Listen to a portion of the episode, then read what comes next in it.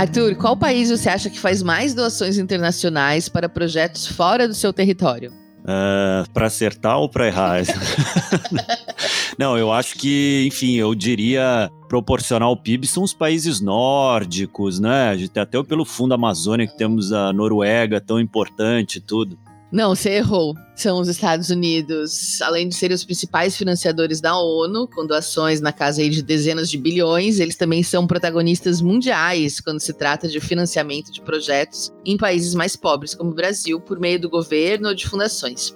De acordo com a TechSoup Brasil, são mais de 5 bilhões de dólares por ano doados por fundações e outros doadores norte-americanos para entidades filantrópicas e ONGs fora dos Estados Unidos. É, em momentos de crise como que vivemos, toda ajuda é bem-vinda, né? Quer oh. dizer, a gente acha, né? Tem gente que discorda. Para falar sobre como os estrangeiros doam para o Brasil, batemos um papo live from New York diretamente de Nova York com uma convidada super especial. E você escuta tudo hoje no Aqui, aqui se faz, aqui se doa.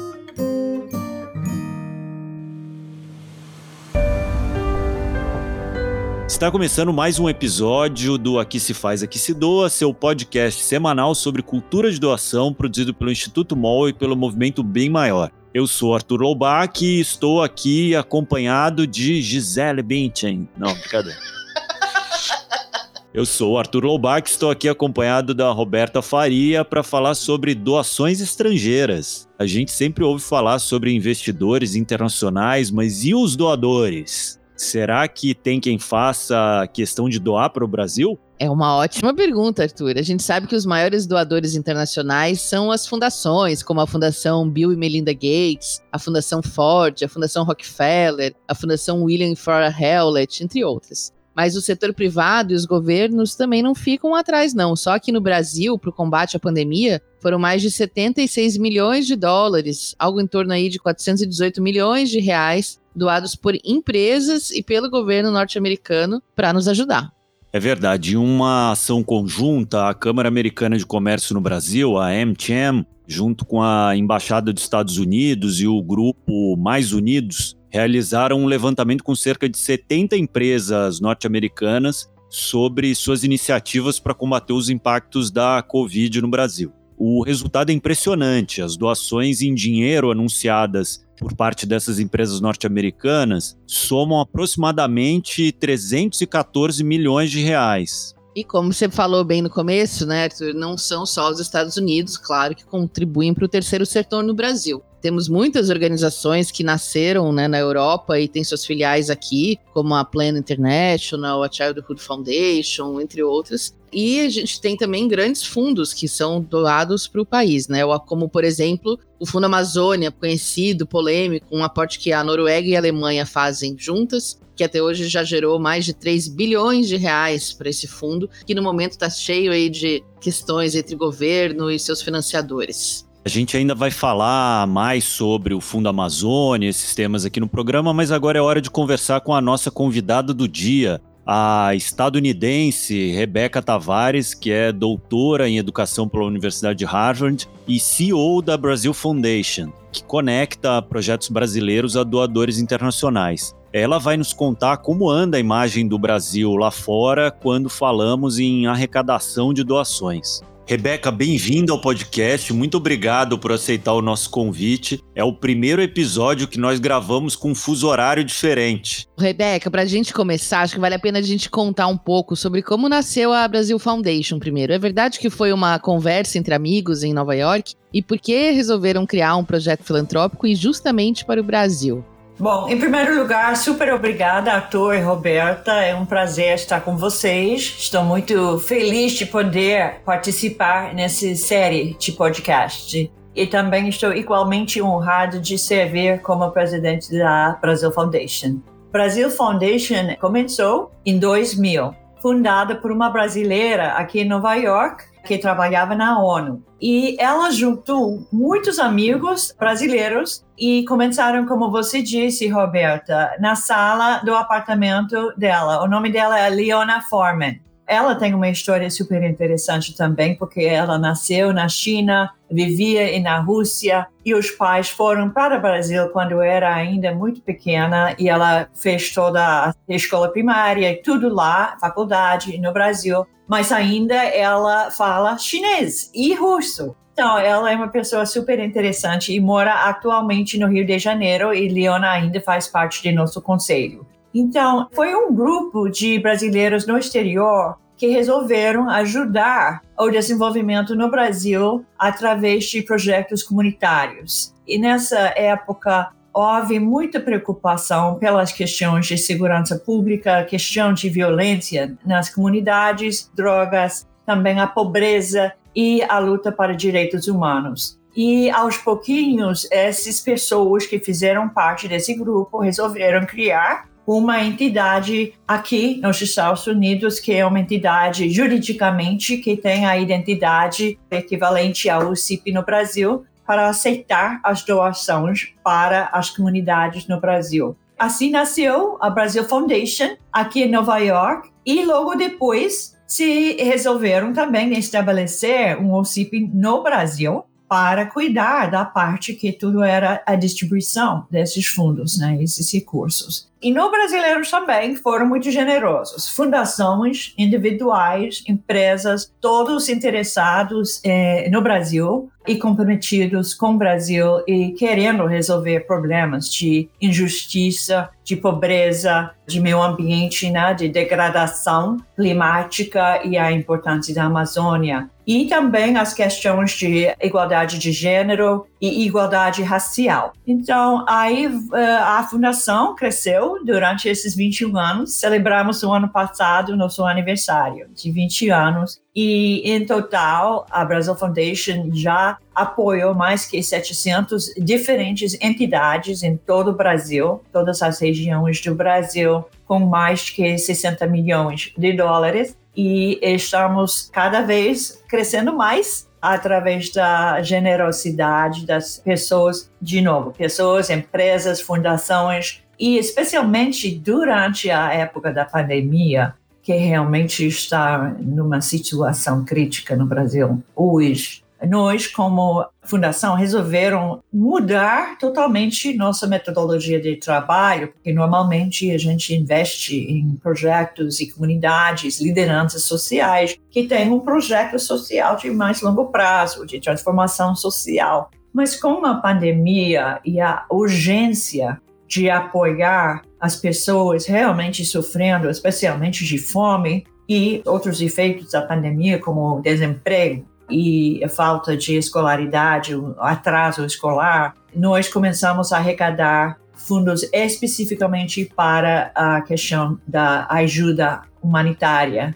para enfrentar a pandemia. E desde o ano passado, em, em abril de 2020, já arrecadamos 15 milhões de reais e temos apoiado 65 diferentes entidades no Brasil, em 17 estados, montando cestas básicas, comprando localmente, né, para estimular também a economia local e distribuindo cestas básicas e material de higiene e também uh, material tipo currículo escolar simples sobre a pandemia e como evitar a transmissão.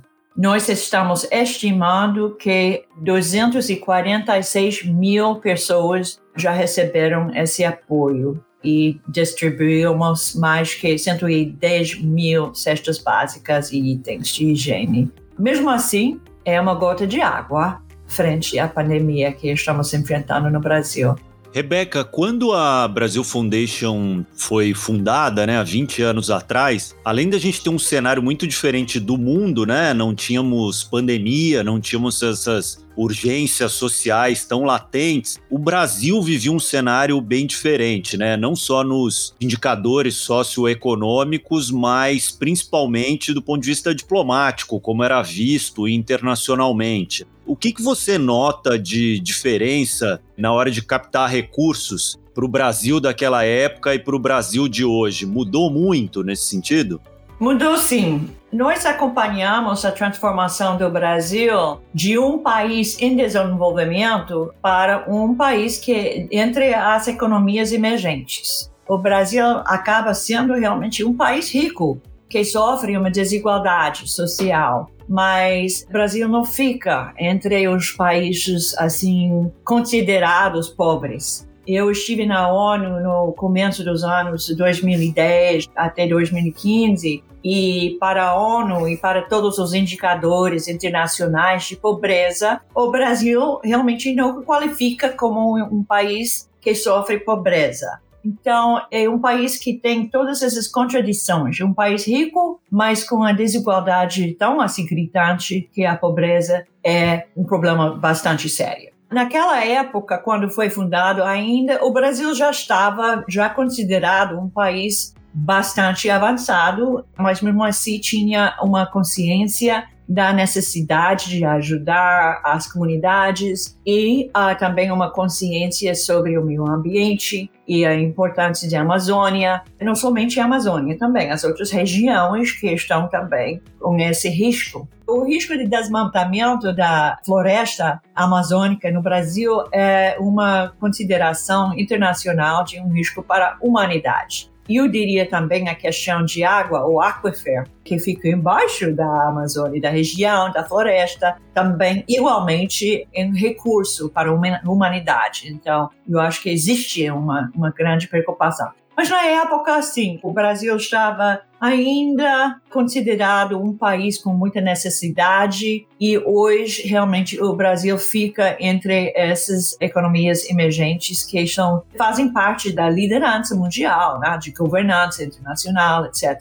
Agora, a preocupação para a democracia vem crescendo nos últimos anos. Infelizmente, muitas dessas fundações que estão considerando o Brasil como um problema já resolvido, né, estão voltando a pensar duas vezes no investimento no Brasil por causa da desigualdade que é ainda é persistente e também as instituições de democracia que precisam ser reforçadas e a importância da sociedade civil e o investimento na sociedade civil para reforçar a accountability uh, das instituições governamentais. É interessante você levantar isso, Rebeca. Eu me lembro de uma reunião que eu tive em 2010, por aí, com representantes de fundações internacionais antigas, era Greenpeace, Childhood Foundation, Plan International, e eu lembro que a preocupação naquela época era que justamente pelo crescimento econômico, a melhora dos índices, e o Brasil capa das revistas internacionais, com o presidente sendo o homem do ano, enfim, tinha uma outra visão, né, do país internacionalmente, e a preocupação dos captadores de recurso era que, pela primeira vez, a conta tinha que ser diferente, em vez de receber recursos de fora, eles teriam, a partir daquele ano, daquela época, começar a captar dentro do Brasil para ajudar outros países internacionalmente, e isso era uma mudança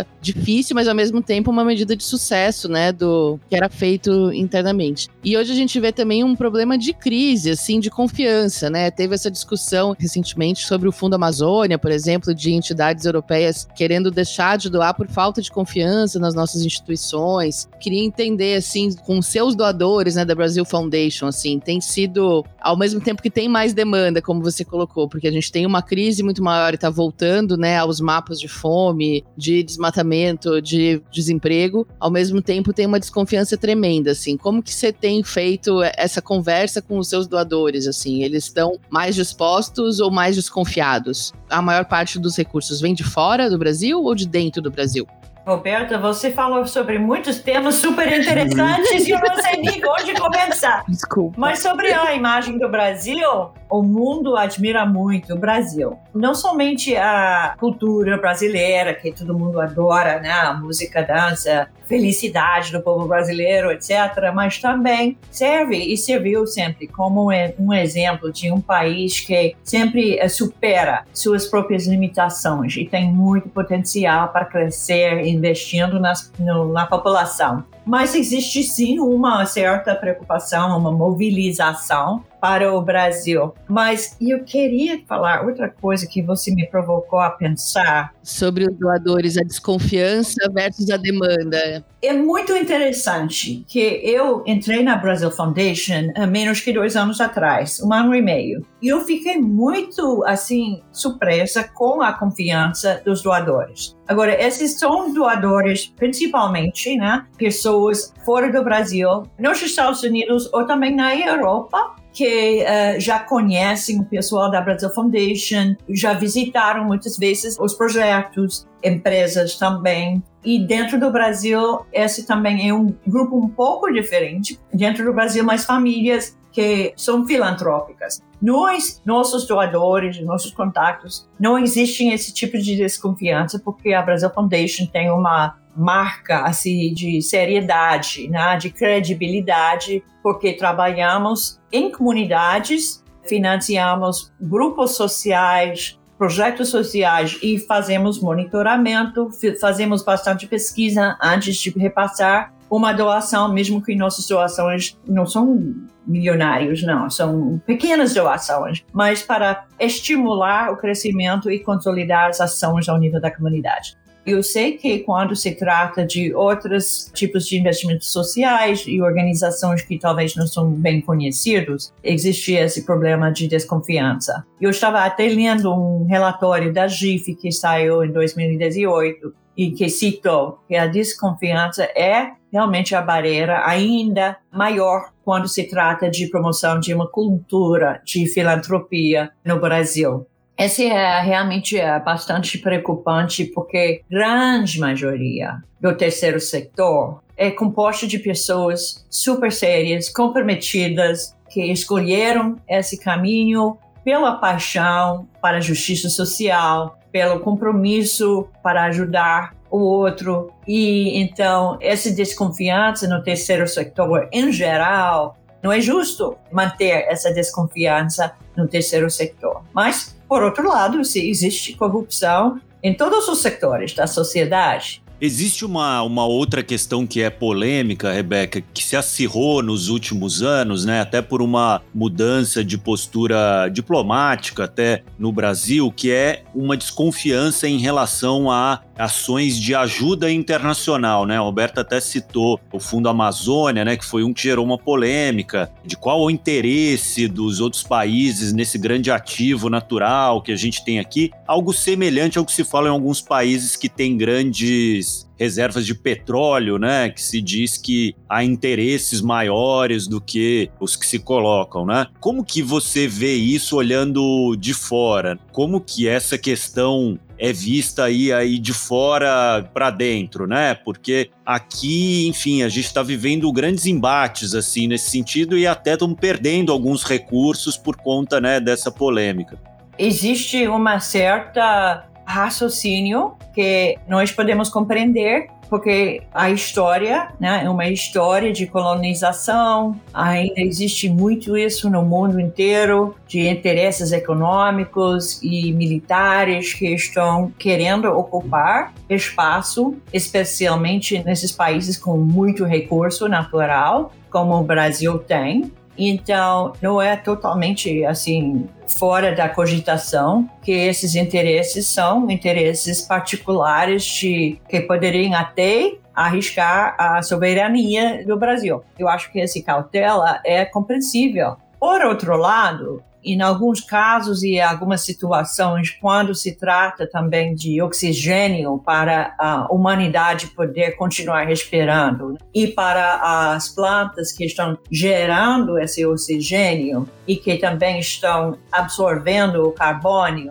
preservando a possibilidade da humanidade poder sobreviver. Então, nós devemos ter uma maior colaboração para constituir a confiança e tentar despolitizar essas relações. Eu acho que esse é fundamental e procurar um diálogo mais transparente, mas sempre com consciência de que essas relações de poder entre as grandes potências e regiões né, superpotentes também criam condições para desconfiança. Repetindo, dada a história humana, de colonização, de conquista, de genocídio contra as populações indígenas originárias. Então, é compreensível esse receio sobre os interesses de fora que estão querendo investir ou preservar, conservar, mas visto como uma ocupação de território.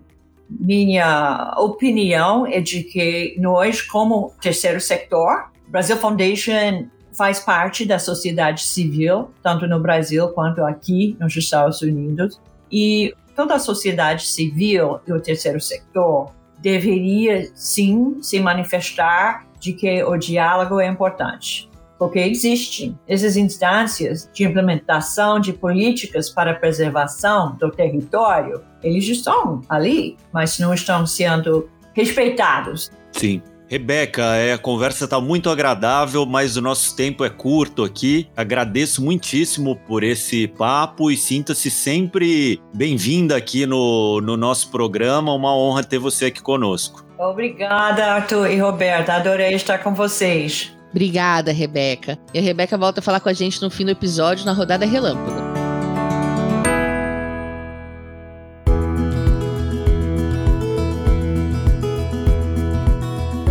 Essa conversa com a Rebeca, né, Arthur? Muito interessante ver a filantropia ultrapassando fronteiras e ver como alguém de fora tem uma visão tão diferente do que a gente aqui no meio do fogo está enxergando. É verdade, no fogo, literalmente, né? Isso aí é um bom gancho aí, um pouco, não sei, né, se é do melhor tom, mas pra gente falar do Fundo Amazônia, que a gente citou lá no começo e que é um, um exemplo de doação internacional, né? Uma das principais que o Brasil recebe. Para quem não sabe, o Fundo Amazônia existe desde 2008 e tem o objetivo de captar doações para investimentos em ações de prevenção, monitoramento e combate ao desmatamento na Amazônia. Ele é voltado para promover a conservação e o uso sustentável da nossa floresta. O principal doador é o governo norueguês, que compõe 94% dos recursos, seguido da Alemanha, com 5,5%, e da Petrobras, responsável por 0,5% dos valores. O fundo é gerido pelo BNDES, sendo responsável pela captação dos recursos, contratação e monitoramento dos projetos e ações apoiados. Só que em janeiro de 2019, logo após assumir o seu mandato, o presidente Jair Bolsonaro, junto com o ministro do Meio Ambiente, Ricardo Salles, decidiu paralisar o repasse dos recursos mandou parar tudo sob a justificativa de que tinham encontrado irregularidades em projetos já aprovados. Sem comunicar aos governos norueguês e alemão, eles extinguiram os comitês técnico e orientador do fundo e tentaram mudar as regras de uso dos recursos, por exemplo, para destinar parte da verba para indenizar proprietários de terras e reservas ambientais. É óbvio que isso gerou um conflito diplomático. Então, diante disso, Noruega e Alemanha suspenderam o pagamento de recursos do fundo. E ele está paralisado atualmente, com 2,9 bilhões de reais congelados na conta bancária, com repasses acontecendo apenas para projetos autorizados até dezembro de 2018. Mas nunca veio à tona qualquer prova de irregularidades na gestão do fundo, cujos resultados são publicados regularmente, inclusive por meio de um relatório anual de prestação de contas que é disponibilizado no site do programa, que é o www.fundoamazônia.gov.br.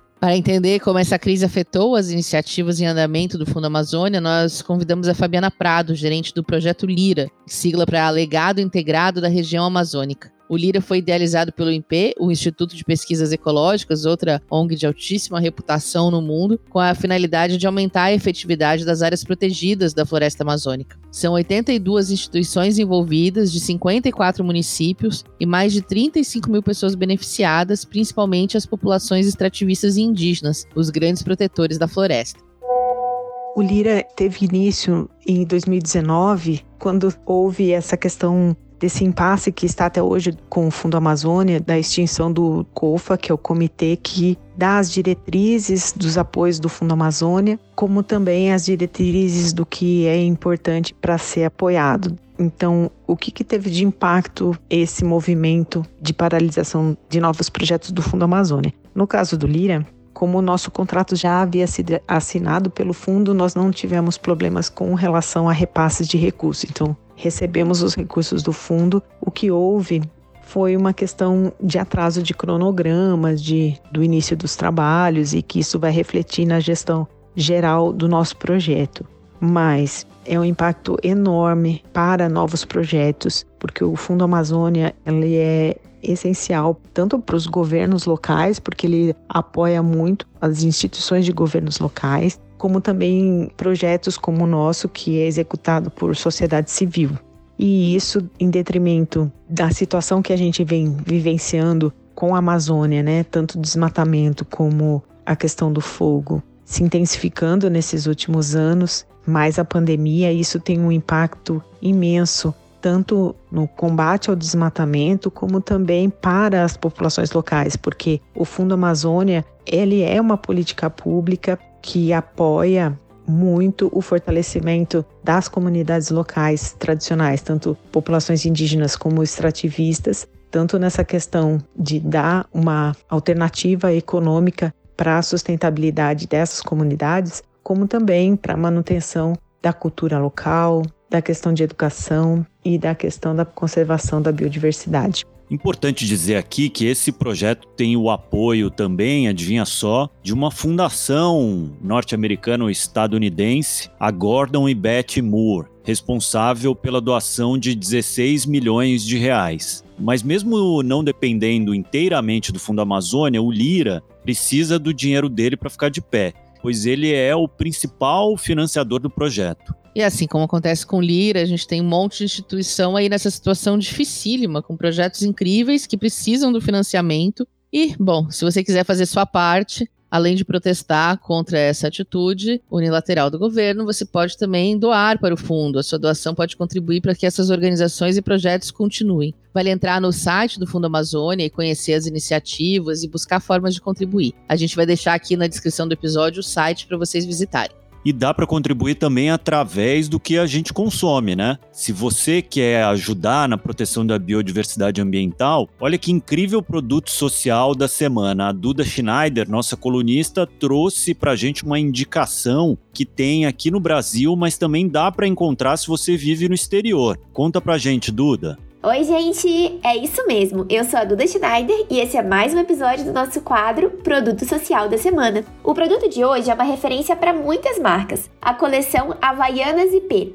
Essa parceria entre a Havaianas e o Instituto IP existe desde 2004, um dos primeiros grandes produtos sociais a surgirem aqui no Brasil. Para quem não conhece, o Instituto IP atua desde 1992 na conservação da biodiversidade, buscando soluções para desafios socioambientais na Mata Atlântica, na Amazônia, no Pantanal e no Cerrado. Uma parte fundamental da missão do IP é proteger animais ameaçados de extinção. Então, desde que a parceria começou, a Havaianas estampa os chinelos da coleção com esses animais e reverte 7% das vendas para o IP. E por que estamos falando desse produto no episódio de hoje? Porque ele é comercializado em mais de 100 países onde a Havaianas está presente. Então, é mais uma forma que estrangeiros podem comprar um produto, apoiar um projeto brasileiro e nos ajudar na preservação da fauna e da flora do nosso país. Até 2018, a coleção vendeu mais de 14,3 milhões de pares, o que reverteu mais de 8 milhões de reais ao IP. Incrível, né, gente? Por hoje é isso, pessoal. E quando precisar comprar uma sandália nova, já sabe qual procurar.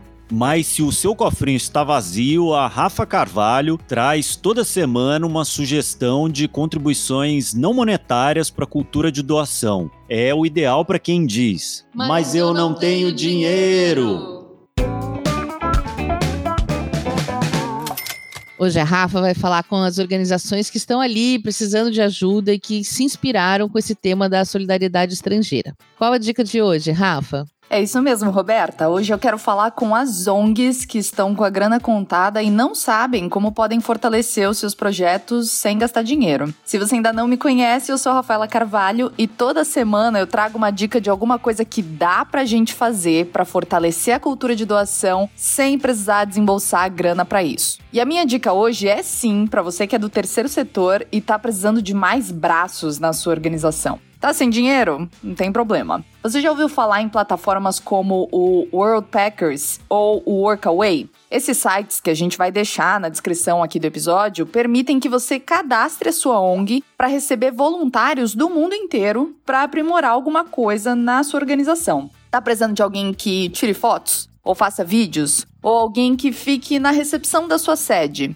Ou uma pessoa para ensinar outro idioma? Essas plataformas podem te ajudar. Você cadastra a sua organização de graça e explica qual é o tipo de trabalho de que você está precisando e em quais datas. E aí é só cruzar os dedos e torcer para algum potencial voluntário que queira ir até você aparecer para ajudar. Quando isso acontecer, vocês estabelecem contato e se programam para fazer acontecer. O que existe aqui não é pagamento, gente, é uma troca. O lugar que recebe o voluntário pode ajudá-lo com acomodação e alimentação. E em troca, espera-se que esse voluntário trabalhe em torno de 4 a 5 horas por dia durante até 5 dias da semana. E o mais importante aqui é o intercâmbio cultural. O que você, como ONG, pode oferecer para essa pessoa que quer dedicar tempo a você? Que apareceu falando: olha, vou me cadastrar aqui porque você me interessou. Qual é o pedacinho do Brasil e da nossa cultura que você pode ajudar essa pessoa a conhecer enquanto ela te dá uma mãozinha tornando o mundo um lugar melhor? Pensa nisso para fazer o seu cadastro.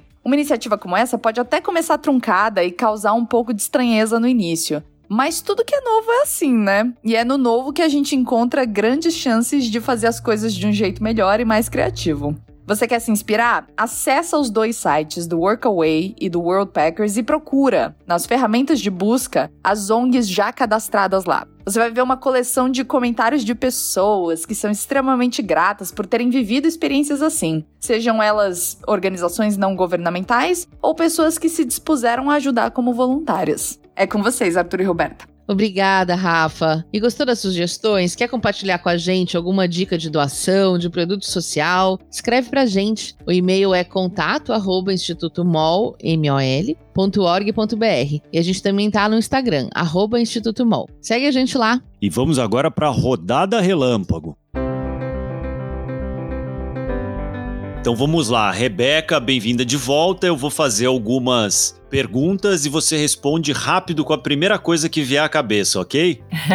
então vamos lá. Primeira pergunta: Qual foi a sua doação mais recente? Eu fiz para um programa de educação em Califórnia, que é a minha terra. Yeah. o que você queria ter sabido sobre doação mais cedo na sua vida? Minha família foi religiosa, protestante, e todo domingo eu tive que dar um pouquinho de o que eu tive de, sabe, porque a gente ganhava dinheiro ajudando em casa. Ganhava cada semana alguma coisa e a gente tinha que dar dentro da igreja, né? Alguma coisa. Então, na minha experiência, essa doação foi para os pobres, ajudar os pobres provavelmente na Índia, né? Na época falava muito dos pobres na Índia. Então, esse se eu tivesse entendido naquela época um pouco mais sobre que, que significava ajudar os pobres, teria gostado de saber. E quem te inspira a doar mais? Eu estou muito inspirada pela própria Gisele. Gisele estabeleceu um fundo com Brazil Foundation, ela está muito generosa, ela chama os amigos também para doar e já gerou provavelmente um milhão de dólares através de suas próprias doações e os amigos e marcas, etc., que trabalham com ela. Então, ela está me inspirando muito. E qual é a sua causa do coração? A justiça social. No caso de Brasil, a justiça racial e igualdade de gênero são fundamentais para o Brasil superar os problemas sociais. Mas eu também diria a mesma coisa sobre meu próprio país. E agora é para completar a frase. Uma sociedade que sabe o que é cultura de doação é uma sociedade mais igualitária.